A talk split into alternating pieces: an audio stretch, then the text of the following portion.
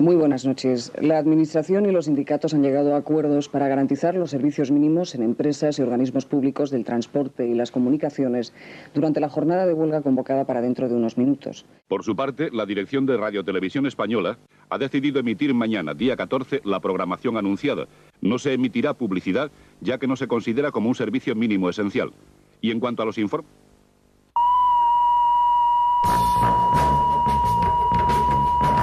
Escuchabais el corte de la emisión de Radio Televisión Española en 1988 durante la huelga general convocada en contra de una reforma laboral que abarataba el despido e introducía los contratos temporales para los jóvenes trabajadores y trabajadoras. Desde entonces, la organización obrera ha ido cambiando hasta el sindicalismo en el siglo XXI, en la era de la precariedad y la uberización de la realidad del Deliveroo, el Amazon, Internet o el teletrabajo, de las Kellys y los Riders, la unión de la clase trabajadora sigue siendo esencial, pero debe adaptarse para responder a los nuevos tiempos y a las viejas críticas. El sindicato, presentado por Antonio Polo. El sindicato, presentado por Antonio Polo. Hoy hablamos del sindicalismo de la nueva era. Renovarse o morir. Debemos de Como decían en el año del descubrimiento, hasta que no inventemos algo mejor, es lo que tenemos. El sindicato es la herramienta que tienen los trabajadores y trabajadoras para defender sus derechos.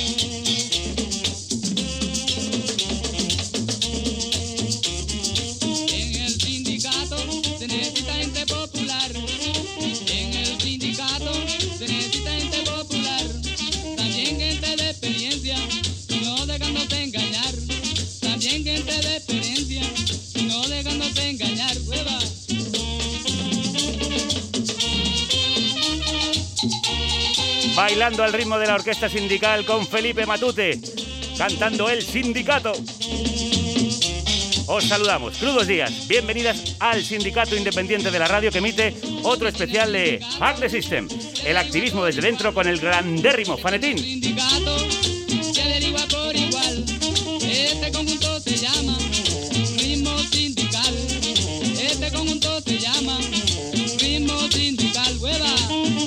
Arropado por el mejor equipo radiofónico al que tú das trabajo, formado por Eva López, Marta González, Celcio Tabeallo, Paz Galeana, Violeta Muñoz, Elena Gómez, Álvaro Vega, Rocío Gómez, Manu Tomillo y Javier Gallego.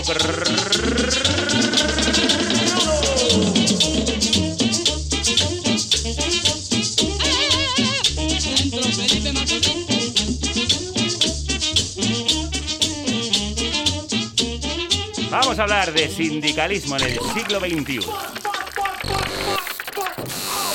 Hack the system. Hackea el sistema. Hackea el sistema. No preguntes qué puede hacer el activismo por ti, sino qué puedes hacer tú por el activismo. Activismo y tecnología. En carne cruda. Grandérrimo Fanetín, crudos días, ¿cómo estás? ¿Qué tal, Javier? Encantado de saludarte y de hablar del tema que nos has traído hoy. Pues sí, hoy vamos a hablar de sindicalismo.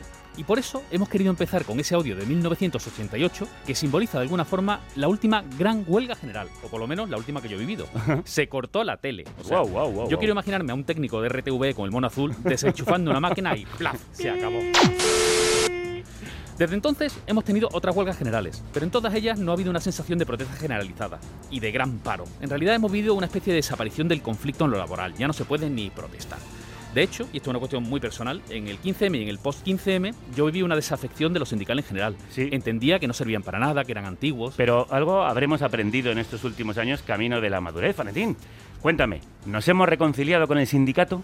Bueno, Javier, no sé si te acordarás, porque hace ya como 4 o 5 años, o sea, el equivalente a tres crisis, una pandemia, seis burbujas y una explosión urbana en el barrio, que yo te llevé a afiliarte al sindicato de la prensa en la muy madrileña calle de Gran Vía y a 50 metros de la oficina que teníamos entonces. Cierto, lo recuerdo y tengo que agradecértelo. Pues para reconciliarnos del todo y con todos, vamos hoy a hablar de sindicalismo, pero de otra forma. Vamos a conocer a la gente que está en las trincheras, defendiendo los derechos de todas y todos, y muchas veces estando como una última barrera entre nosotros y la barbarie.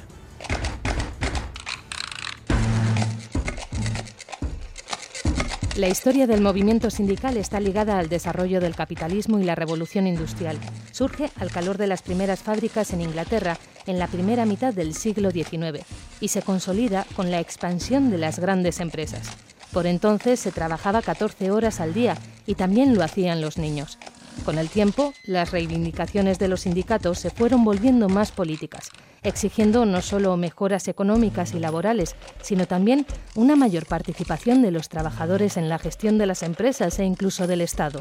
En nuestro país, la Constitución de 1978 consagra y protege la labor sindical como un derecho fundamental de cualquier ciudadano. En estos años, y tras un importante papel en la democratización de España, hemos vivido luces y sombras en la labor sindical y sus estructuras.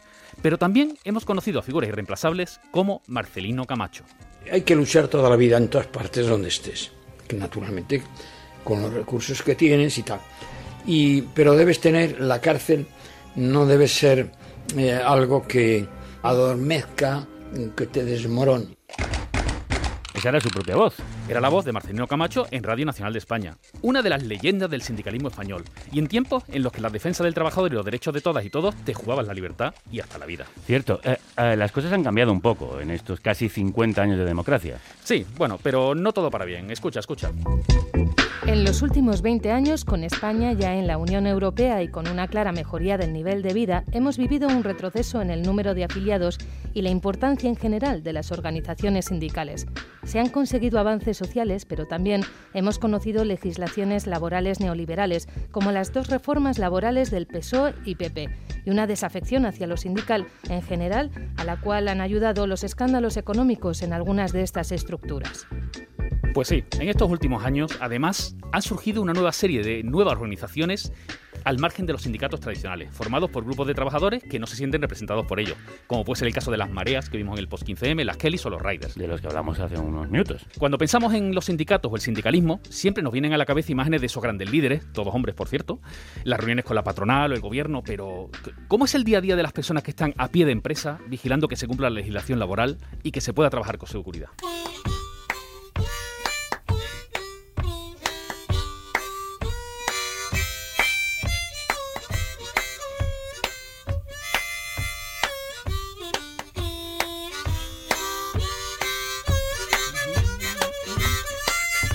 Hablamos con una sindicalista de trinchera, una persona que parte de su jornada laboral la dedica a la representación de los trabajadores y trabajadoras de su empresa. Adriana González es sindicalista, presidenta del comité de empresa de una compañía de 1.200 trabajadores. Adriana, crudos días. Crudos días. A ver, ¿qué es un comité de empresa? Que oímos hablar mucho de ellos, pero a veces no sabemos ni cómo funcionan. Pues un comité de empresa es una eh, relación de delegados sindicales que están constituidos en empresas de más de 50 trabajadores. Menos de 50 son delegados y más de 50 es un comité. ¿Y qué hacen esos delegados? ¿Cómo se organiza? A ver, cuéntanos alguna historia para no dormir. A ver, eh, un delegado sindical básicamente es un delegado de clase. ¿Os acordáis del delegado de clase? ¿no? pues esto es lo mismo, es una persona que representa eh, los derechos de todos sus compañeros y tiene la voz de ellos para representarlos frente a la empresa. Es una manera de que no señalen a personas concretas sobre cuestiones concretas y entonces pues la metan miedo o la hagan sentir en una situación complicada. ¿Y ese comité que representa a todos los trabajadores, de qué manera se articula? Bueno, se articula pues eh, solicitando toda la información que es necesaria para tener conocimiento de las decisiones que toma la empresa, eh, eh, articula todas las demandas de los trabajadores que tienen dudas, que tienen necesidades, que tienen preguntas y que, o que no se está respetando en sus centros de trabajo ciertas cuestiones del convenio colectivo, todas esas cosas. Las demandas de los trabajadores se articulan a través del comité. Entonces el comité es el que da la cara frente a la empresa. La reunión puede ser tan infernal como una reunión de vecinos, ¿no? Bueno, puede pasar de todo. Vamos con las, cosas básicas. ¿Por qué crees tú que debería afiliarse un trabajador a un sindicato? Bueno, fundamentalmente porque eh, a los trabajadores, eh, antes de ser trabajadores, no nos enseñan qué es ser trabajador. En ninguna parte, ni en el colegio, ni en el instituto. No te dicen, cuando llegas a un puesto de trabajo, no te dicen cuáles son tus derechos, cuáles son tus obligaciones, nadie te explica dónde están los límites. Entonces, un sindicato te explica cuáles son tus derechos, cuáles son tus límites y te da las herramientas para que tú te puedas defender. Y enlazando con lo que, con lo que dices, hay un, eh, la ley principal, es el Estatuto de los Trabajadores. ¿Por qué no nos dices tres cosas que cualquier ciudadano debería de saber de ese Estatuto de los Trabajadores? A, mí me gustaría saber qué tres cosas que conocéis vosotros del Estatuto de los Trabajadores. Pues que nosotros veníamos a preguntar, no a ser preguntados. Que el 34 va para Carabanchel, básicamente. Bueno, o sea, eso es lo que eso es lo que realmente eh, nos preocupa, por lo menos a los delegados, a mí en el día a día, o sea, que desconocemos nuestros derechos. Que desconocemos absolutamente eh, las tablas de la ley del, trabajo, ¿no? Los diez mandamientos, somos totalmente ajenos la a verdad que es súper curioso que un tema por el cual todos vamos a pasar, que va a tocar nuestra vida de forma transversal, no haya ningún tipo de preparación, ¿no? A lo mejor en el bachillerato, no sé, en secundaria, se podían hacer algunos pequeños módulos, ¿no? Donde te, te contaran algo de esto. Bueno, yo creo que hay gente con mucho poder muy interesada en que nadie conozca eso. Absolutamente.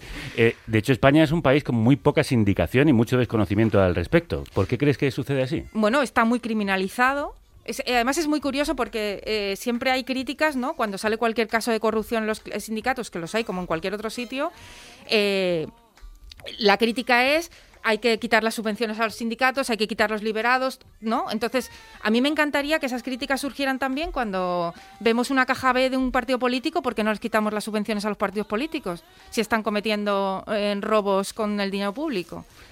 Pero hacer algo de autocrítica. ¿En qué se ha equivocado o qué han podido hacer mal estos años los sindicatos para que haya una desafección social? En muchísimas cosas. Se han convertido en estructuras demasiado grandes. Son al final como los partidos políticos, ¿no? Se convierten en unas estructuras que nadie es capaz de manejar, que al final eh, es surrealista que haya secretarios generales que estén 20 años en un puesto que defiendan el feminismo y no haya ni una sola mujer secretaria general en un sindicato que todos sean del metal, o sea, que al final se han quedado ah, muy antiguos. Y esa impresión también de que los mayoritarios están demasiado cerca de las patronales y los gobiernos, no así tanto los minoritarios. Es verdad, lo que pasa es que hay un problema y en la negociación colectiva te tienes que acercar a la patronal. Tienes que, tienes que tener mucho poder para enfrentarte a ellos con las mismas armas. Y vamos a, hacer, vamos a hablar un poco sobre las herramientas de presión o de negociación que tenéis, ¿no? Siempre se habla como de la huelga, ¿no? Y en realidad mucha gente pensamos, o la, la impresión que puede tener el ciudadano es que el sindicato se dedica únicamente a hacer huelgas. ¿Es eso así? Bueno, lo que pasa es que no se ve la cantidad de veces que te quejas antes de llegar a una huelga, la cantidad de veces que vas a la inspección de trabajo, que mm, te dicen que tienes razón y la empresa sigue sin cumplir, de las multas que no pagan o que les dan igual. Entonces, cuando ya agotas todas las herramientas que tienes para decir necesito que respetes mis derechos y no se hace, la única, la última manera es una huelga. Antes de que te vayas, no te escapas aquí sin decirnos tres cosas que debemos saber los trabajadores sobre nuestros estatutos. bueno, primero me gustaría que todo el mundo se leyera el estatuto y el convenio colectivo de su empresa. Es fundamental. ¿No es muy aburrido? Eh, lo es, pero es corto, es corto. Ah, prometo que es corto. El código penal también es aburrido, Javier. y conviene leérselo mucho en estos tiempos. Pero bueno, hay que, hay que saber que no puedes trabajar más de nueve horas al día, hay que saber que los delegados tienen derecho a toda la información, el 64.1, el 64 que es muy importante que la gente se lea el 34.8 que lo ha modificado el gobierno, que no es lo que queríamos, pero que es importante para la gestión de la jornada de los trabajadores y trabajadoras con problemas en su vida. Y que, y, no sé, que no sé que, que nos lo leamos de verdad, que es lo más importante, que estemos Informados. Informados. Para eso hacemos programas como este. Adriana González, muchísimas gracias. Gracias a vosotros. Bueno, eh, seguimos adelante. Vamos a hablar un poco más de la huelga, esa herramienta de presión o autodefensa, como nos ha contado Adriana, que parece que es de lo poco que pueden hacer los trabajadores para defenderse, pero no lo único. Existen huelgas muy famosas, como la de High Market en 1886 o la de la canadiense en 1919 en Barcelona, en las que se conquistaron el derecho a trabajar solo ocho horas al día Pero ha habido otras movilizaciones menos conocidas que han ayudado a ganar y mantener derechos, como por ejemplo las de las trabajadoras de Enduico en Madrid y Cáceres, plantas de fabricación textil propiedad del Corte Inglés y que por cierto en la ciudad extremeña ha cerrado definitivamente este pandémico 2020 dejando a la ciudad sin una de sus empresas más representativas.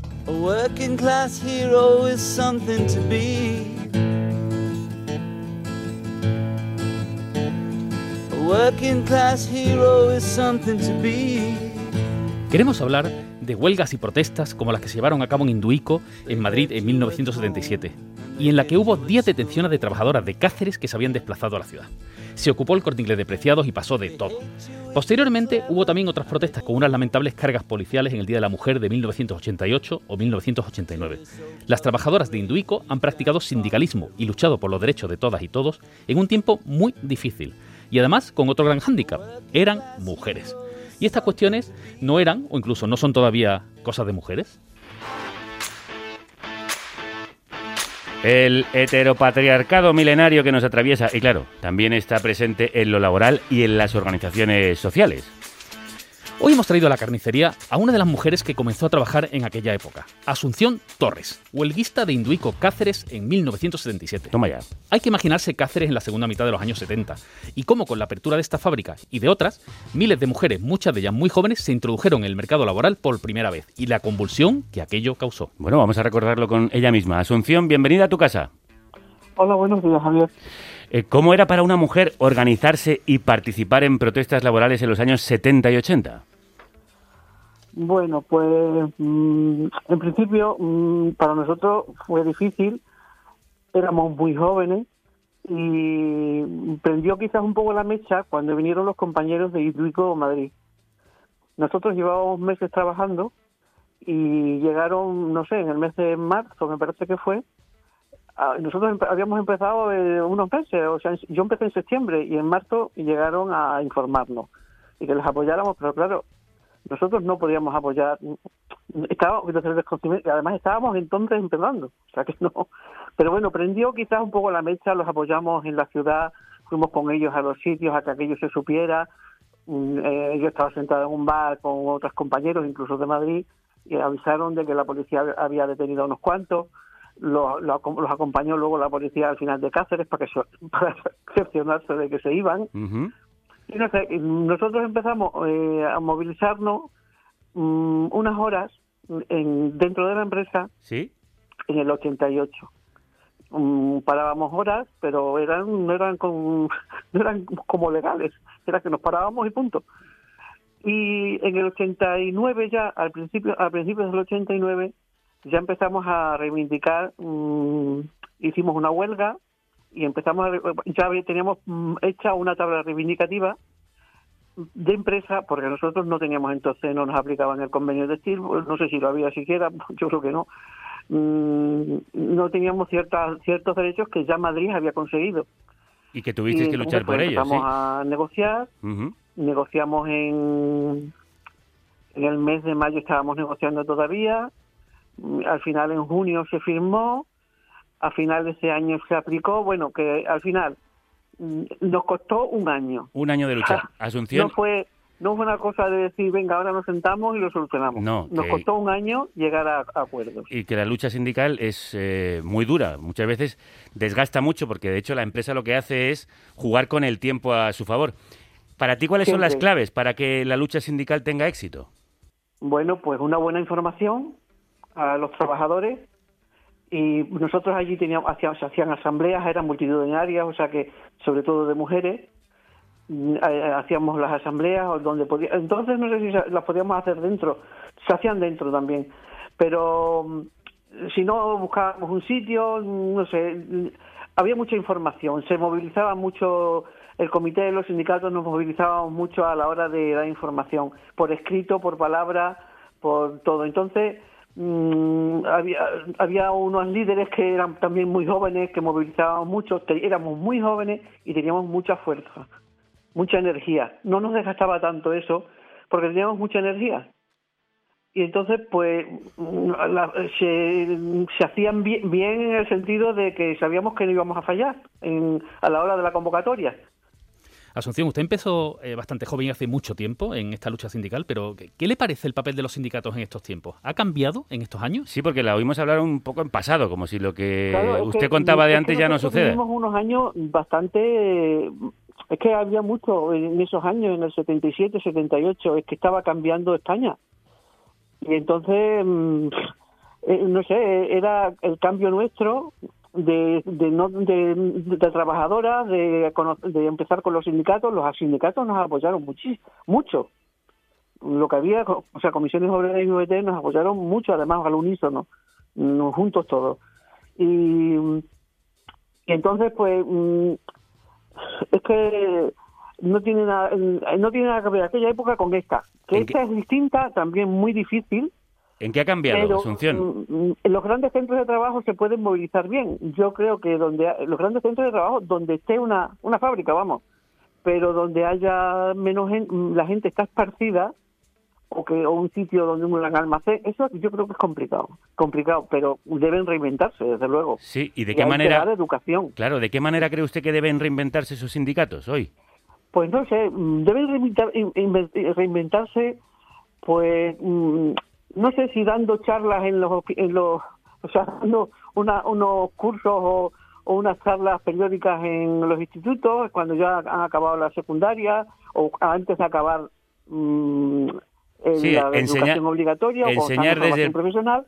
O incluso yo yo mi opinión sería que hubiera algo en alguna asignatura que se pudiera estudiar para qué sirven los sindicatos y que se enterara a la gente los, los jóvenes para qué sirven. Porque estamos en lo siempre están con los con los tópicos de los sindicatos, de que no valen para nada, que esto, que lo otro, y claro, quien ha vivido esto desde, desde la base, que soy yo, yo y mis compañeras, estamos todas, hemos estado todas, hemos estado hablando estos días a ver sobre esto y estamos todas, pensamos todas igual, pues mm, es que no tienen, no, no, no, no saben lo que hemos hecho, no lo saben, no desconocen totalmente la historia de lo que ha pasado. Yo, mi hija, o bueno, las hijas de mis compañeras, pues todas lo saben. Son la verdad, joven y todas lo saben. La verdad es que creo que Pero sería... hay mucha gente que no lo sabe. Sí, sería muy buena idea esa asignatura en la que se enseñase también historia de la lucha obrera y la lucha sindical. Historia de los sindicatos. Eso es, estoy muy de acuerdo. Asunción Torres, ha sido un placer enorme hablar con usted. Que tenga una buena mañana. Muy bien. Pues vaya recorrido que hemos hecho por el sindicalismo en la España de la postdictadura y en la España de la eterna crisis del siglo XXI. Sí, ya hemos escuchado de los sindicatos en España antes y ahora, pero cómo funcionan en otros países de Europa es muy distinto. Vamos a enterarnos. Es conocido que en los países nórdicos y centroeuropeos el grado de afiliación sindical es mucho mayor que aquí y la presencia e importancia social de los sindicatos es muy grande. En los años 80, en Suecia, estaban afiliados más del 80% de los trabajadores. Actualmente en España están afiliados a organizaciones sindicales menos de un 14%. En los últimos años y en todos los países, la afiliación va cayendo. Pero, ¿qué es diferente en esos países? ¿Cómo son allí los sindicatos? Hablamos con Raina Bandla, corresponsal en España del periódico alemán Tageszeitung. Yo diría que la gran diferencia entre el sindicalismo en países como España es que en Alemania tenemos un sindicato único. Es una confederación de sindicatos sectoriales independientes. ¿Qué quiere decir eso? Que en los sindicatos hay todo tipo de sensibilidades ideológicas. Hay, eso es lo más alucinante a lo mejor para gente aquí en España, cristiano-demócratas, sindicalistas. Eso realmente existe realmente existe, amigos. Sí, eh, una novedad que aquí igual también podríamos aportar. Y en un país tan industrializado como Alemania, además de ese grado de implicación del trabajador y del prestigio social que tienen los sindicatos, hay otras diferencias y algunas son tan notables que no nos las podríamos ni creer. El sindicalismo en, en, el sector de servicios sigue siendo muy fuerte. En la industria como es la industria metalúrgica o química, sí, sigue muy fuerte. Allí, entre otras cosas, pues están en los consejos de administración, en las empresas grandes. Y eso quiere decir que están allí gente del sindicato con los mismos derechos y deberes como los demás consejeros que pueda haber en un consejo de administración. Toma ya. Pues sí, amigos, espero que os haya pillado sentados porque es verdad esto que habéis oído. Esto es lo que se llama la Mitbestimmung que significa literalmente codecisión. Y como nos ha contado Raina, consiste en que representantes de los sindicatos co-dirigen las empresas y participan en las decisiones en literalmente igualdad de condiciones que los demás consejeros. Eso no me suena mucho a las prácticas empresariales de aquí en España. No, no, o sea, ni mucho ni poco. Y esto sí que quitaría el sueño y de verdad a la COE y a las grandes estructuras empresariales del reino. Y para acabar, déjame que escuchemos un momento de nuevo a Rainer que nos trae un concepto ya antiguo allí, pero que a mi entender está de rabiosa actualidad en España en estas fechas y que a lo peor tiene futuro este tipo de sindicalismo surgió después de la Segunda Guerra Mundial. Es como la lección, digamos, que aprendió la clase obrera de la división que hubo antes del fascismo, que impidió una reacción conjunta contra el fascismo.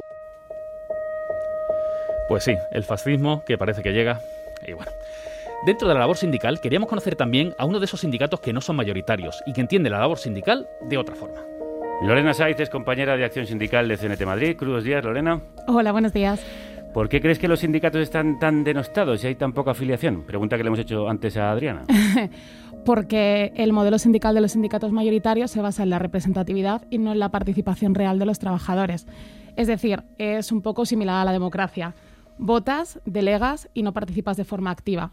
Por lo tanto, no te responsabilizas de la lucha sindical, confías en que la ejerzan otros y esos otros, en muchos casos, no comparten tus mismos intereses. Por lo tanto, el sistema de delegación no funciona y frustra los intereses de los trabajadores. ¿Crees entonces que el sindicalismo libertario, anarquista, horizontal es mucho más representativo o sería, digamos, mucho más eficaz a la lucha obrera de los trabajadores? Es eficaz en cuanto que empodera a los trabajadores y les da las herramientas para ejercer los derechos sindicales de forma autónoma. En un mercado laboral que está tan flexibilizado, si tú ejerces la labor sindical en un puesto de trabajo y la ejerces tú, probablemente cambias de centro de trabajo rápidamente, pero tú ya tengas un bagaje sindical. Entonces, esa precariedad que tenemos en nuestro sistema solo se puede combatir con un ejercicio activo sindical un ejercicio autónomo y no delegado a través del de, eh, ejercicio propio y de las secciones sindicales, es decir, no de la representación, sino de la asociación de los trabajadores que se representa a sí mismo. Pero también es cierto que los sindicatos mayoritarios también, porque representan a más trabajadores y tienen a veces una tradición más establecida en todos los sectores, parecen tener más fuerza que los minoritarios frente a la patronal. Eh, parecen tener más fuerza, pero también porque la estructura legislativa del Estado les beneficia. La Ley Orgánica de Libertad Sindical aporta una serie de ventajas a los sindicatos que tienen modelos de representación, es decir, que ejercen, que tienen elecciones, que tienen delegados de personal y comités de empresa. Y además, el modelo sindical que ellos promulgan al, al tener liberados sindicales permite que las personas se dediquen a la diplomacia política y al juego político y no tanto a la acción sindical. Por lo tanto, por eso, por eso parece que tienen más representación. Y también porque las victorias de la CNT y de las secciones sindicales de la CNT a veces eh, se encuentran invisibilizadas porque no tenemos esos altavoces. Lorena, parece que no hay muy buen rollo, ¿eh? Entre sindicatos minoritarios y sindicatos mayoritarios. Porque les estás metiendo pim, pam, pim, pam. Hombre, es que si hay que hacer críticas se hace, no es mal rollo. No, quería hablar un poco de eso, pero antes tenemos que hacer una pequeña fe de ratas porque me comunican por el pinganillo sindical que antes dijimos que no había habido ninguna secretaria general de un sindicato y precisamente CNT. Efectivamente. ya tuvo una secretaria Nuestra general. antigua compañera Ana. Así que nuestras disculpas y seguimos. Pero aprovechando y vamos aquí al turrón. ¿Cómo es la relación entre los distintos sindicatos? ¿Competir? viendo. No, es que quiero decir, parece que competís como si fuerais partidos políticos, ¿no? O en realidad, ¿cómo cooperáis entre vosotros o los distintos modelos que tenéis hacen como imposible esa cooperación? ¿Cómo, cómo funciona esto? Y te lo pregunto como trabajador preocupado. Eh, el hecho de entender el sindicalismo como una competición, eso parte de los sindicatos mayoritarios. Nosotros no competimos, pero nosotros no queremos cuotas de participación. Nosotros no competimos en las elecciones sindicales, no buscamos subvenciones. Nosotros realizamos nuestra actividad sindical y los centros de trabajo con las trabajadoras. Eso a veces eh, trae conflictos y problemas. ¿Por qué? Porque cuando nosotros no concurrimos a las elecciones sindicales, pero queremos participar en la defensa de los derechos de las trabajadoras, los sindicatos que sí reciben subvenciones y sí reciben dinero por concurrir a esas elecciones, no quieren que el modelo sindical de CNT se instaure y se desarrolle, porque entonces verían su cuota de poder y de participación y su financiación menoscabada y en peligro. Entonces, a veces en la práctica, el ejercicio sindical implica esos roces, pero no porque nuestro interés sea competir. Bueno, eh, vamos a meter un poco el dedo en la llaga, ya que todas han sido críticas a, los sindicatos mayoritarios. Haz algo de eh, crítica o autocrítica a los minoritarios. ¿Qué habéis hecho mal? ¿Qué podríais mejorar? Eh, muchas veces nuestro modelo sindical y nuestra manera de funcionar no se conocen. Y eso es también porque en ocasiones tenemos el problema de que nos desarrollamos en determinados sectores, pero no somos capaces de dar voz a las luchas que ejercemos ni de llegar a sectores iguales en, los que podríamos en los que podríamos crecer. También es cierto que nuestro modelo sindical, que se basa en la participación voluntaria de las trabajadoras, a veces es complicado de sostener porque estamos cada vez más precarizadas, cada vez tenemos menos tiempo y nos resulta muy complicado porque toda la actividad sindical la realizamos en nuestro tiempo libre. Entonces, a veces es difícil crecer, es difícil mantener ese compromiso a largo plazo con eh, la situación tan hostil que estamos viviendo. No te vayas, que queremos hablar también de otro tipo de sindicalismo y de las nuevas realidades. En los últimos años hemos visto cómo algunos movimientos extra o suprasindicales han tenido cierta relevancia. En el post-15M vimos el surgimiento de las mareas, agrupaciones sectoriales de sectores como la sanidad, la educación y otros servicios públicos que se encontraban en torno a un color, marea verde, marea blanca, y que consiguieron agrupar a todas las categorías laborales dentro de cada sector, una cosa más compleja que lo que parece en el sector público. Y además de las mareas, otros colectivos que no han encontrado hueco o eco a sus reivindicaciones en estos sindicatos tradicionales son, por ejemplo, las autodenominadas Kelly, de las que hablamos antes, las camareras de piso de hoteles, y que, autoorganizándose, han conseguido meter en la agenda las problemáticas de su duro trabajo. Y por último, el colectivo de los Riders, los trabajadores de reparto en bicicleta o moto que se han encontrado en el colectivo Riders por Derechos. Sí, que se han organizado al margen. ¿Eso es un fracaso de las organizaciones sindicales tradicionales? A ver, es innegable que personas que pertenecen a sectores tan precarizados y con unas características tan particulares se aglutinen en gremios, porque entienden que así van a poder ejercer mejor la lucha sindical. Pero yo creo, a mi modo de parecer, que eso es un error, porque eh, no es una cuestión de gremio. Es decir, la lucha sindical es una cuestión de la clase obrera. Es decir, una persona está precarizada siendo Kelly, siendo rider por derecho y siendo obrero del metal. Lo que hay que entender es que esto es una lucha global, es una lucha contra el sistema, contra el capitalismo y, formar parte de estructuras más complejas. En un sindicato se puede hacer una sección sindical de ramo, una sección sindical, por ejemplo, de empleadas del hogar, y participar dentro de una lucha sindical más amplia, entendiendo esta lucha como la lucha de la clase obrera. Claro, pero aquí las Kellys han denunciado, de hecho, que se dirigieron en su momento a los eh, sindicatos tradicionales y que no obtuvieron mucha respuesta. Claro, porque los sindicatos tradicionales han dejado de un lado la ideología y han dejado de, lado la lucha de la clase obrera. Eh, es inevitable si te dedicas al sindicalismo, definirte en una ideología. Y, y, no puedes seguir con el juego político si quieres mantenerte en el centro o mantenerte al margen de esas reivindicaciones. Entonces, por eso las queréis no encontraron clave en sindicatos que ahora están tan politizados como comisiones UGT. Pero tampoco quizá en los vuestros, porque si acabaron organizándose por su cuenta... Igual es complicado llegar hasta la CNT en algunos municipios, en algunas localidades, por lo que he dicho antes, no sabemos en muchos casos difundir nuestros logros sindicales, no sabemos eh, difundir nuestro modelo sindical y no sabemos acercarnos a determinados sectores. Eso sí que es autocrítica. Y para acabar, ¿qué modelo sindical crees tú que necesitamos en, este futuro del capitalismo cognitivo, con menos trabajo por persona, con Ubers, Amazonas, historias de estas? ¿Qué, es lo que hay que hacer? Lo que hay que hacer es eh, entender que los trabajadores son parte de una lucha contra el sistema, entender que cada trabajador tiene que formarse, tiene que entender, comprender, conocer sus derechos y, eh, aunque esté en entornos profundamente individualizados, buscar el apoyo del resto de las personas que comparten su clase, la clase obrera. Y así, en ese caso, en ese supuesto, se podrá empezar a hacer un poco de quiebra al sistema. Lorena Saiz, compañera de acción sindical de CNT Madrid, muchísimas gracias. A vosotros.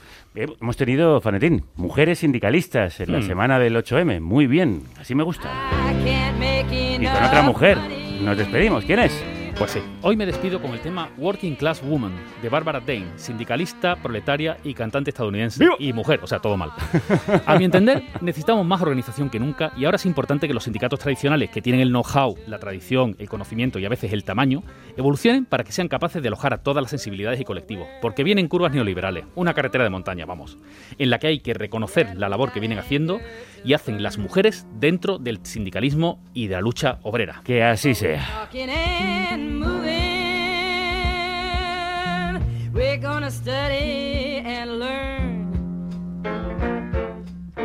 Hay que estudiar y aprender, dice Barbara Dane en este Working Class Woman. La mujer de la clase trabajadora. Valentín, un placerazo. Hasta la próxima, amigos.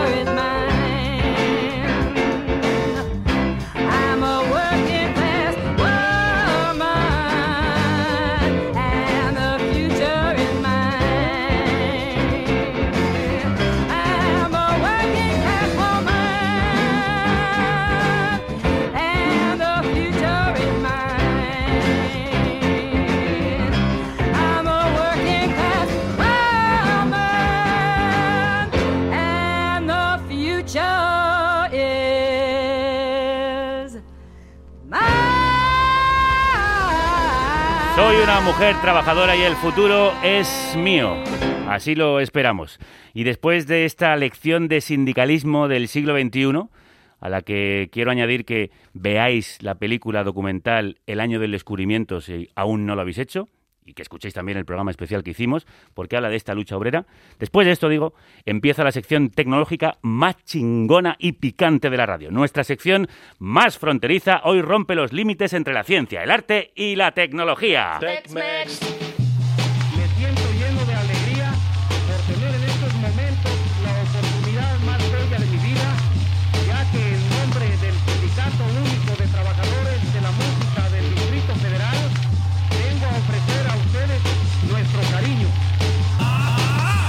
República Independiente de Internet presenta. TechMex. TechMex. Abriendo el melón de la nube tecnopolítica y visión crítica de la red.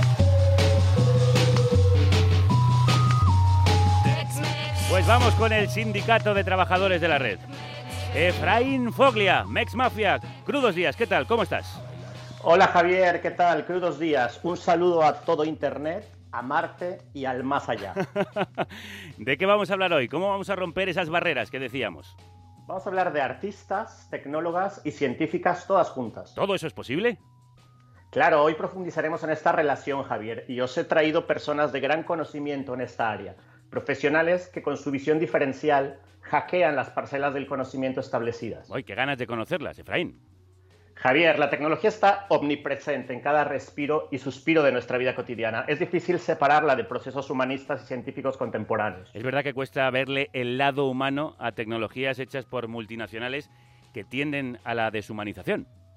Tienes razón. Por eso hay personas que siempre han hackeado esta relación para el bien del conocimiento. Han remezclado las disciplinas y las han hecho crecer. Especialidades que al parecer son antagónicas, pero en el fondo son vasos comunicantes. ¿De qué tipo de mezcla disciplinar estás hablando, Efraín? Mira, hemos invitado a dos referentes que nos hablarán de esta relación entre ciencia, arte y tecnología, cada una de ellas partiendo de mundos diferentes.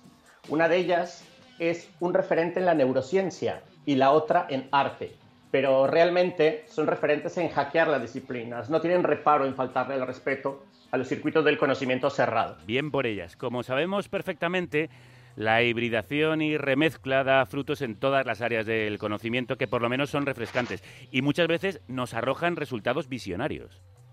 Por eso hoy queríamos que estuvieran en nuestra carnicería sonora. Las mentes que defienden que la hibridación es algo positivo siempre aportan valor a nuestra sociedad, aunque a veces se les trate como personas inadaptadas en su área, también hay que decirlo. Efectivamente, Javier, salir del cerco de tu área siempre ha sido criticado por los ortodoxos pero indiscutiblemente las mentes que lo han intentado o lo intentan cotidianamente avanzan hacia territorios muy interesantes. Para nosotros son las hackers de las disciplinas, aquellas personas a las que no les tiembla el pulso por saltarse su área de conocimiento y trascienden a las normas de sus propias instituciones principalmente. Bien, pues ya tengo ganas de escucharlas, Efraín. ¿Con quién comenzamos? Bueno, me hace muy feliz dar el pistoletazo del programa con Mónica Bello.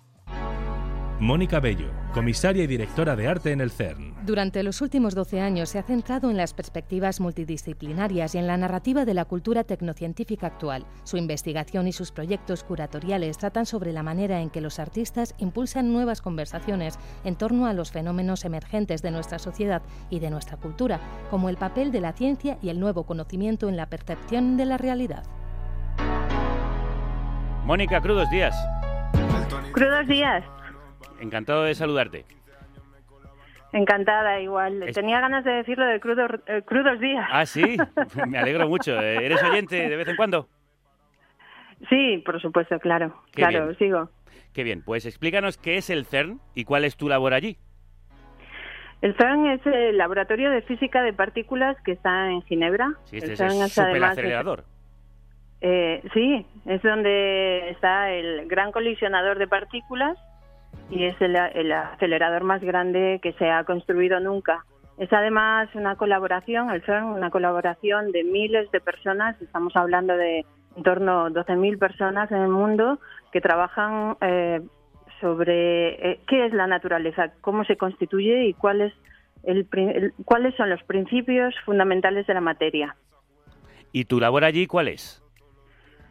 Soy la directora de, de arte, del programa de arte, eh, y la responsable de traer a los artistas al CERN e invitarles y programarles eh, eh, no visitas, no visitas. Se trata de em, unos periodos de investigación y exploración en torno a, todas estas ideas, que es la física fundamental y cómo entendemos la naturaleza hoy en día.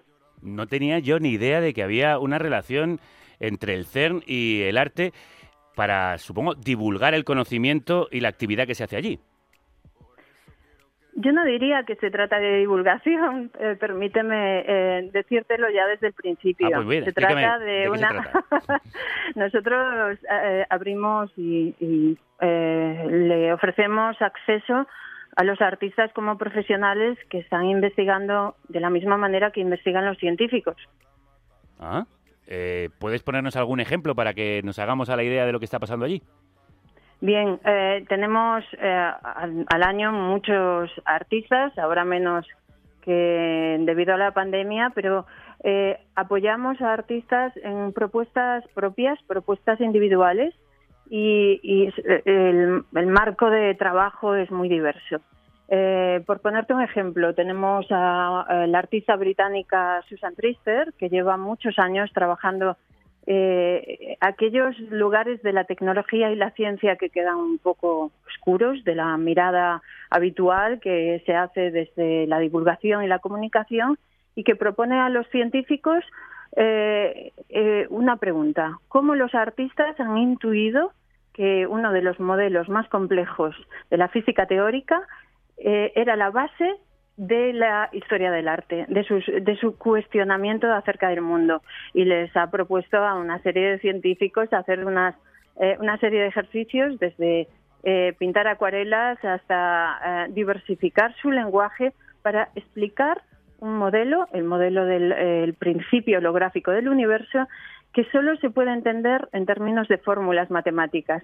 Esto es una propuesta que trajo Susan Tracer, pero tenemos muchas más dedicadas a computing, a, las tecnologías, a otros modelos de ciencia teórica. Es, muy interesante. Qué chulada. Eh, no pararía de darte ejemplos. Lo que buscáis es la relación entre ciencia y arte, ¿no? Momentos de conexión que pueda existir eh, en el proceso creativo y en el proceso de investigación.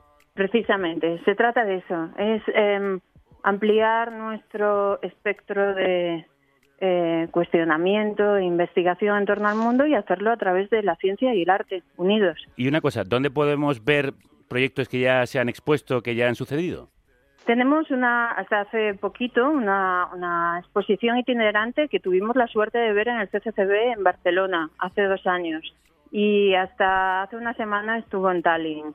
Eh, nuestros proyectos eh, están ahora mismo en muchas exposiciones y, se ven. hace poco se vio un gran proyecto eh, en la Bienal de Taipale, Taipei, perdona. después tenemos proyectos que se han expuesto en la Tate, en, el, en, muchos museos. De todas maneras, la mejor forma de entender lo que hacemos es en nuestra página web y en, eh, los, medios sociales que tenemos en Instagram, en donde expresamos las ideas que están detrás de, las propuestas artísticas y, también tenemos científicos explicando cómo trabajan con los artistas. Vale, em, perdóname, Efraín, que he monopolizado la conversación en esta primera parte porque estaba alucinando con lo que me estaba contando Mónica. Toda tuya. Hola, Mónica, crudos días. Crudos días, Efraín. Claro, eh, son, son mil preguntas que, que, nos surgen cada que hablas. Hay una, hay, hay una que me gustaría hacerte y es, si la tecnología actual, la hegemónica, se diseña en muy pocos países, como sabemos, podemos pensar que el arte y la ciencia de alguna forma están colonizadas por esas miradas tecnológicas, pues es, hay una conexión directa con el uso de todas estas tecnologías y la investigación científica. Estamos hablando de unos cuantos países. De hecho, el CERN está en Suiza, ¿no? en, un, país como muy, muy potente. Eh, por poner un ejemplo que te involucra, ¿no? ¿Nos podemos emancipar como sociedad de esta mirada eh, dirigida desde estos centros? ¿La podemos ampliar más allá de los centros emisores globales de ciencia y arte? Eh, bien, bien. yo, yo partiría para responderte de la premisa de que la ciencia es una gran colaboración global y de hecho CERN hay 70 países, eh, gente de 70 países distintos, yo diría incluso más, estos son datos de del año pasado y tenemos, como he dicho antes, eh, eh, entre 12.000 y 15.000 personas pasando por el CERN todos los años. En el CERN realmente somos gente de todas partes, yo soy española, trabajo en Ginebra y, y nos movemos en tránsito. Es muy interesante ver esto desde, desde allí. Para mí ha sido una revelación entender que la ciencia es global. Eh, hay una razón clara para eh, que lo explica. Eh, estas grandes tecnologías de las que hablamos no se podrían producir en un único lugar, en un único sitio. Tiene, es una colaboración en donde pues hay tecnología que viene de Estados Unidos, otros eh, componentes vienen de Taiwán, eh, tenemos científicos eh, mirando datos en todos los lugares del mundo o, físicos teóricos compartiendo mm, cálculos y, expectativas y, filosofías desde muchos puntos del mundo. Sí es cierto que se concentran en, en lo que llamamos Big Science ahora, los grandes laboratorios, eh, un poco fruto eh, de esta necesidad. También es cierto, Efraín, y ahí ya me voy acercando a lo que me estás explicando, que eh, hay lugares en el mundo que están un poco fuera de estos, de estos centros en donde, en donde sucede la ciencia y se desarrolla la tecnología para comprobar lo que la ciencia nos, nos indica. Em, tenemos una sociedad y un global muy igual, eh, que necesita eh, ir hacia la igualdad, dar oportunidades a todos y es un reto colectivo de la ciencia, pero de la sociedad en general y de las políticas que se hagan eh, desde todas las disciplinas.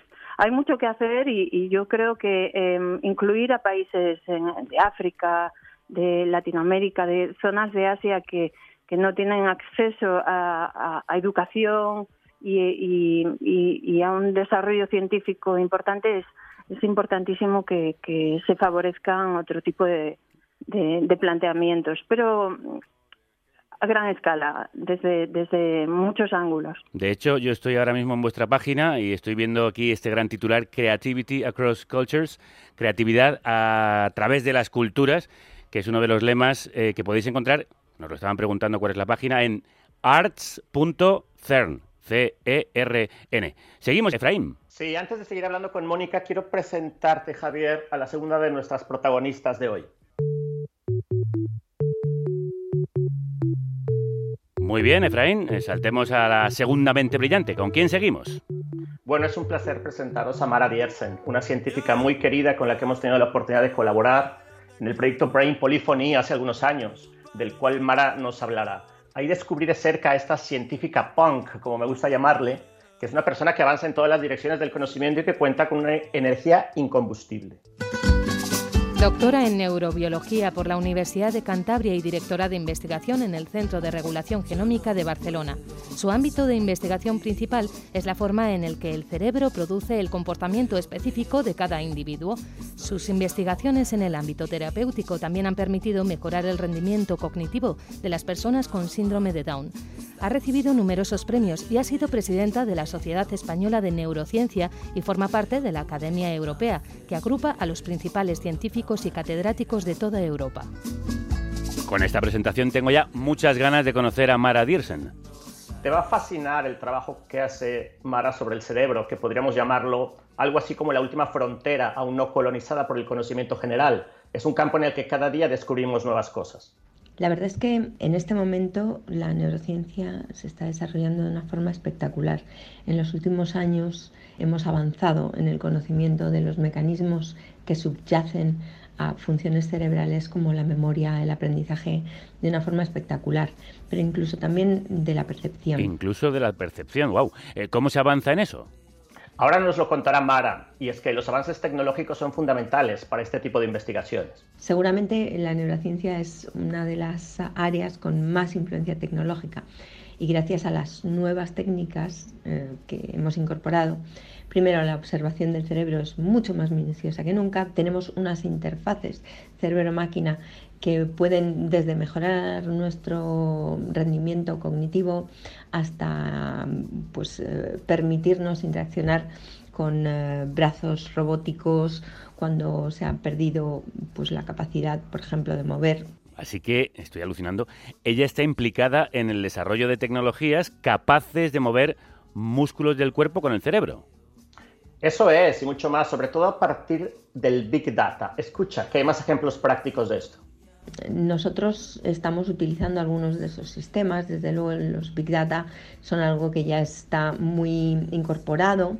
Hay también eh, toda una serie de dispositivos que pueden hacer desde transmitir el pensamiento a distancia, como hace tiempo hizo Giulio Ruffini de la empresa Starlab, o hasta hacer biohacking, como el caso de Neil Harbison, que se mm, incorporó a sí mismo una, antena, un microchip que le permite percibir o descifrar colores que son invisibles, como los infrarrojos o los ultravioletas. Sí, Neil Harbison, que pasó por el programa ya hace muchos años, que es un cyborg. Biohacking entonces es lo que hace Mara, ¿no? Claro, hackear esa parte del cuerpo para conseguir algo que no podríamos de otra manera. Eh, pero seguro que hay una pregunta que, que nos hacemos. Eh, ¿Debemos tener miedo al uso de la tecnología digital y sus efectos en nuestro cerebro? La tecnología es como todo. No, el, problema no está en lo que se inventa, sino en cómo se utiliza eso que se inventa. Lo que influye es, primero, el utilizarlo sin un conocimiento científico serio. En este momento estamos implantando de forma sistemática pacientes con Parkinson, con, con electrodos en sus cerebros que permiten que el sistema que controla el movimiento actúe de forma adecuada, ¿no? Pero sí que es verdad que hay ahora tecnologías que podrían, digamos, permitir eh, leer de alguna forma la actividad cerebral con electrosensores, con electro, un electroencefalograma de superficie. Así que, según entiendo, ahora mismo somos capaces casi de leer el propio cerebro mientras está en funcionamiento. Efectivamente, Y nos decía Mara que no hay ningún problema en la aplicación de estas tecnologías. Bueno, sí que hay que tener ciertas regulaciones, sobre todo desde el punto de vista ético. Y esto ha hecho que mm, realmente eh, haya gente como Rafael Juste, que es catedrático en la Universidad de Columbia, eh, que reclama a los gobiernos que haya una nueva normativa que regule los derechos. Eh, digamos, de las personas frente a esas posibles malutilizaciones de, estas nuevas tecnologías. Eso es lo que mm, Rafael eh, llama neuroderechos. Mm, neuroderechos, un concepto muy interesante y necesario para lo que se nos viene encima con la tecnología aplicada a nuestra vida. Pero oye, Efraín, ¿qué tiene que ver todo esto con hackear y transgredir diferentes campos del conocimiento? El trabajo de Mara está muy relacionado con todo esto. Aunque algunos no lo crean, el arte y la ciencia en este ámbito están muy relacionados. La ciencia y el arte están conectadas y ninguna de las formas de conocimiento es impermeable a la otra. Es decir, de hecho no hay ese estereotipo de las dos culturas, ¿no? de las ciencias y las humanidades. Y de hecho yo creo que la forma de ver la realidad de los artistas aporta también conocimiento aporta conocimiento científico. Y hay programas como los programas que tiene el CERN en este momento, que tienen artistas en, residencia ayudando a los científicos, por ejemplo, algo que es fundamental, que es la visibilización, la visualización del conocimiento. Es decir, la información tú la entiendes cuando eres capaz de visualizarla de una forma clara y que haga comprensible el mensaje que tiene detrás. Bien, de esos programas estábamos hablando con Mónica Bello. Sí, pero ¿cómo es Mara capaz de hackear, de darle otro uso a sus investigaciones y trabajos? Pues no te lo vas a creer, Javier, pero Mara en su trabajo es capaz de hacer música con el cerebro, ya verás. Hay un proyecto que se llama Brain Polyphony en el que nosotros eh, utilizábamos estos sensores de superficie, estos eh, electrodos de superficie, para identificar eh, los patrones bioeléctricos que tenían relación con las diferentes emociones. Y eso lo hacíamos para poder dar voz a personas con parálisis cerebral que en muchas ocasiones pues eh, no tienen la capacidad de, de, poder articular palabras. Lo que pasa es que mm, precisamente por esa relación de arte y ciencia decidimos darles también la oportunidad de utilizar ese mismo sistema para ser capaces de eh, componer música con sus propias emociones. De manera que hicimos una orquesta que se llamaba la Orquesta Brain Polyphony, en la que tres personas con mm, parálisis cerebral tenían la oportunidad de mostrar sus emociones a través de la música, que además creo que es muy importante porque la música una de las cosas que produce es ese contagio emocional, de manera que qué mejor manera de, transmitir tus emociones que contagiarlas a través de la música. Me encanta Brain Polyphony, la orquesta de la polifonía cerebral. Menudo proyectazo, Efraín. ¿Quieres que escuchemos cómo suena ese proyecto de Brain Polyphony? Ah, pues claro, me encantaría. Vamos a escuchar a Mark, que es una persona que no puede comunicarse mediante el lenguaje verbal y apenas puede moverse en su silla de ruedas, pero a través de este tipo de proyectos hace música y hasta da conciertos. ¿Puedes subir más? Eso. ¡Oh! Tal cual. ¿Puedes bajarlo ahora? ¡Wow, Mark! Eres un crack. si vos nos estás tomando el pelo todo el tiempo, ¿no? La verdad es que sí.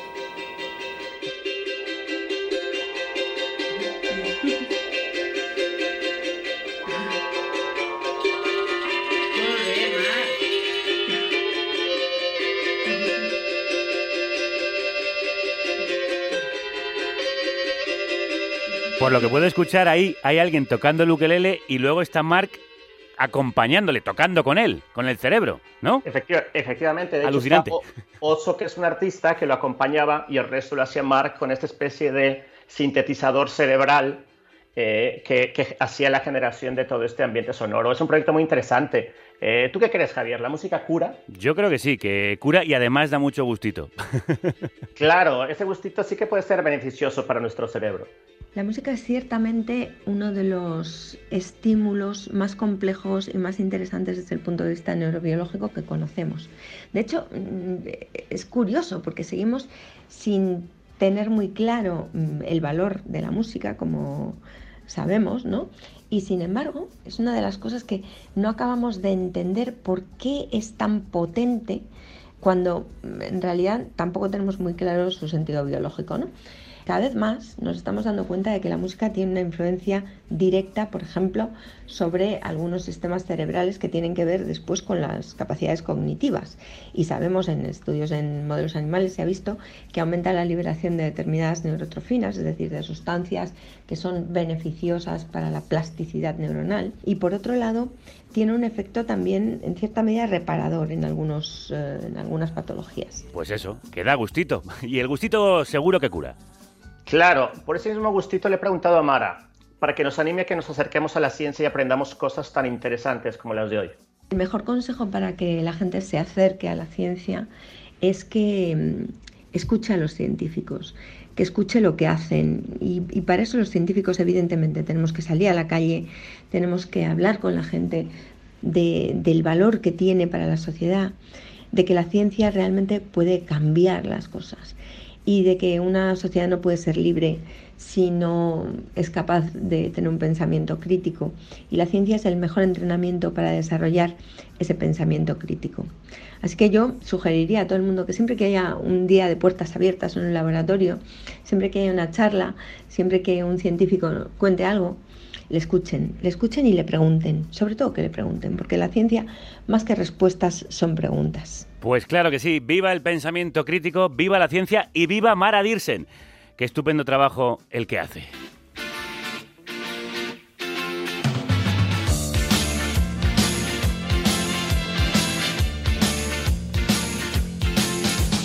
Un trabajo estupendo, exactamente como el de Mónica Bello, que sigue escuchándonos.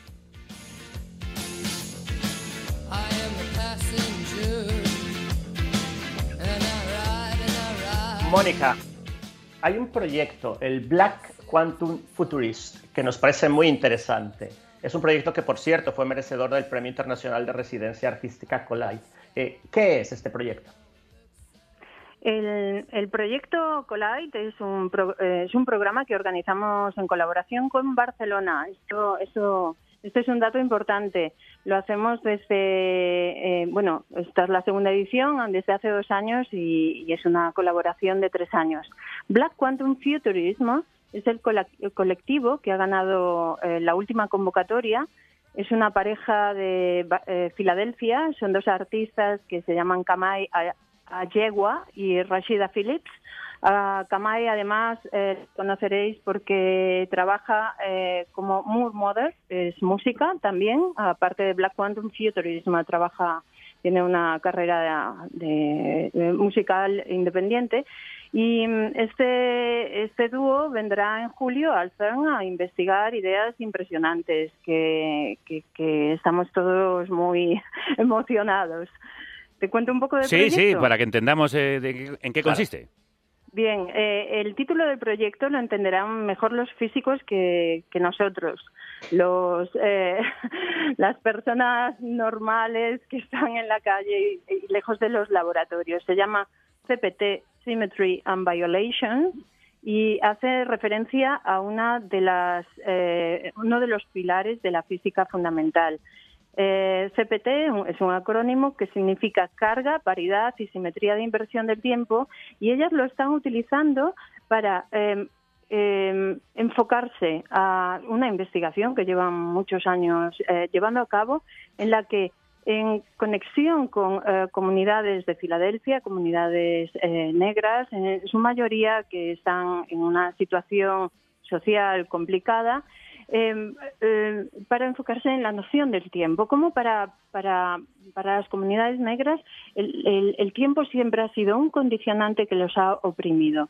De modo que ellas eh, tomarán estas ideas de la física cuántica, eh, preguntarán y contactarán con los científicos, especialmente físicos teóricos del CERN, y eh, tratarán de entender la noción de tiempo y temporalidades y cómo nos afecta como individuos.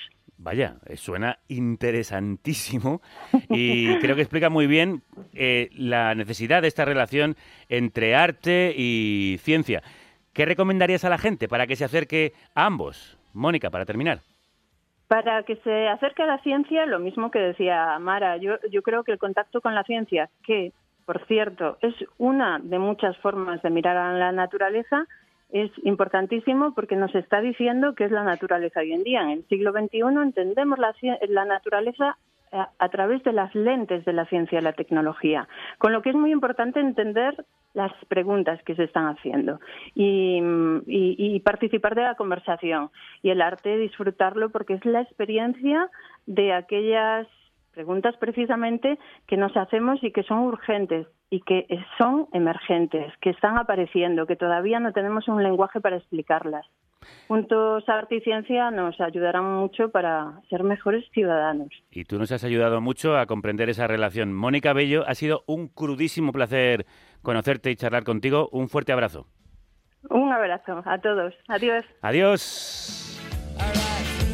Bueno, Efraín, queremos seguir aprendiendo cosas en los últimos minutos del programa. Muy bien, pues vamos a la academia.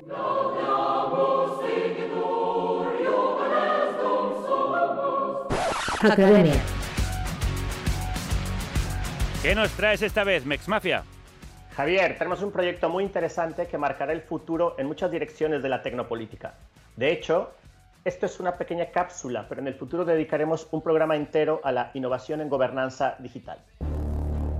La gobernanza digital es la incorporación de las tecnologías digitales en los procesos para la toma de decisiones a nivel colectivo, oficial o extraoficial, público o privado. Por ejemplo, el voto electrónico. La gobernanza digital sirve para facilitar la participación y, por lo tanto, la transformación de las propias prácticas democráticas. Mediante la digitalización se pueden reducir los costes de los procesos electorales y contar con múltiples ventajas. El objetivo es buscar recuperar la democracia y la ilusión perdida en el proceso de voto, como lo conocemos hoy en día. Nadie se fía de nadie. Existen iniciativas activistas surgidas de la cultura abierta y el software libre, las cuales ven en la digitalización una oportunidad excelente de revertir la deriva autoritaria a la que se está exponiendo el actual orden mundial. La digitalización del voto es un caso paradigmático. Los avances en el campo del software libre y la criptografía dejan espacio para la esperanza a través de proyectos de gran potencial transformador, como Bogdoni o Aragon un ecosistema de organizaciones descentralizadas. A ver, me lo apunto. Bogdoni con V y con C y Aragón como la comunidad autónoma, solo que con tilde en la primera. Proyectos a los que desde hoy no vamos a perderles la pista. Recordemos, Javier, también el proyecto amigo de Sidim.org, que también es parte de esta búsqueda por la innovación en gobernanza digital y de hecho tuvimos a Arnau Monterde como invitado en un, programa anterior. Sí, lo recuerdo muy bien y recomiendo a nuestros oyentes que vayan a escucharle. Efraín, cuéntanos más de esas iniciativas. Claro que sí. Bogdoni es una plataforma de gobernanza digital basada en un protocolo de voto distribuido sobre un blockchain de consumo energético ético ¿Qué es esto? Pues es un modelo de futuro Internet más horizontal y transparente. Eso es el blockchain, ¿no? Correcto. Esta plataforma está basada en la cooperación, garantiza la privacidad, anonimidad, verificabilidad de la toma de las decisiones. También cuenta con mecanismos anticensura para evitar injerencias externas. Sería algo así como perfeccionar esta normalidad democrática que dicen algunos que tenemos. Algo así. Eh, pero aquí con la participación directa de la ciudadanía. Ahora déjame que te hable sobre Aragón que es una plataforma para la creación de organizaciones autónomas descentralizadas en red, que no funciona como el Internet actual, sino funciona con una manera mucho más horizontal. Es como una especie de modelo peer-to-peer. Su funcionamiento y organización eh, se basa en programas informáticos que son públicos. Cualquiera puede verificar su código fuente y su ejecución es automática, por lo que la gobernanza es totalmente transparente. Mm, suena muy interesante, aunque bastante complejo a la vez. Danos algún ejemplo sencillo del uso de ese sistema para los neófitos como yo, para que lo entendamos.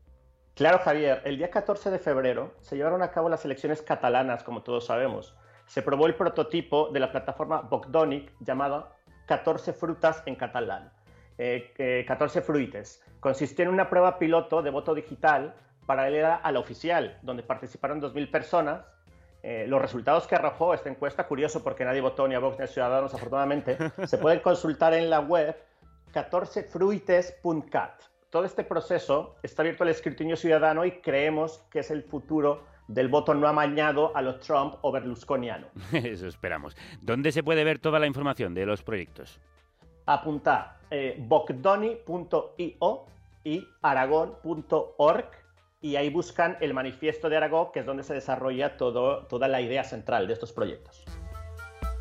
Pues ha sido un programa con mujeres potentes que marcan el camino, Efraín. Con este sabor de boca, después de escuchar a Mara y a Mónica y a los nuevos sistemas blockchain, ¿con qué nos vas a despedir? Javier, transgredir es un acto punk en un mundo tan cuadrado y piramidal, son ellas las que marcan el camino. Siempre ha sido así. Los hombres solo hemos estorbado y hemos hecho el camino más aburrido y más lento. Cuánta razón y cuánto nos queda por aprender de nuestras compañeras. En homenaje a nuestras científicas, artistas y tecnólogas, nos despedimos con la reina punk Patti Smith y su baile descalzo. Dancing Barefoot, Patti Smith. Mex Mafia, hasta pronto. Hasta pronto, amigas. Feliz familia cruda. Adeus.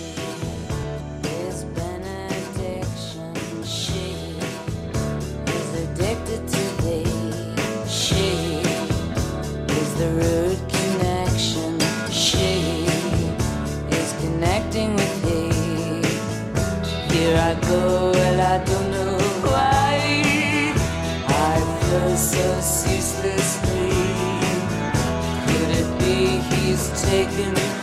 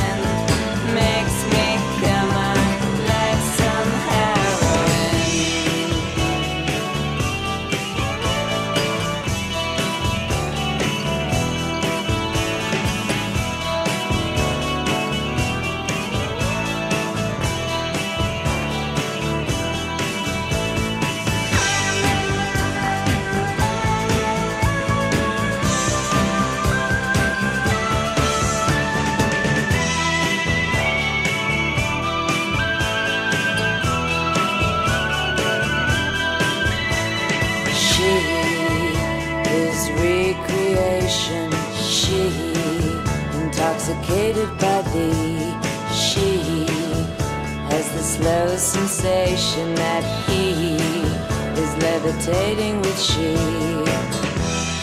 Go and I don't know why. I spin so ceaselessly till I lose my sense of gravity. I'm dancing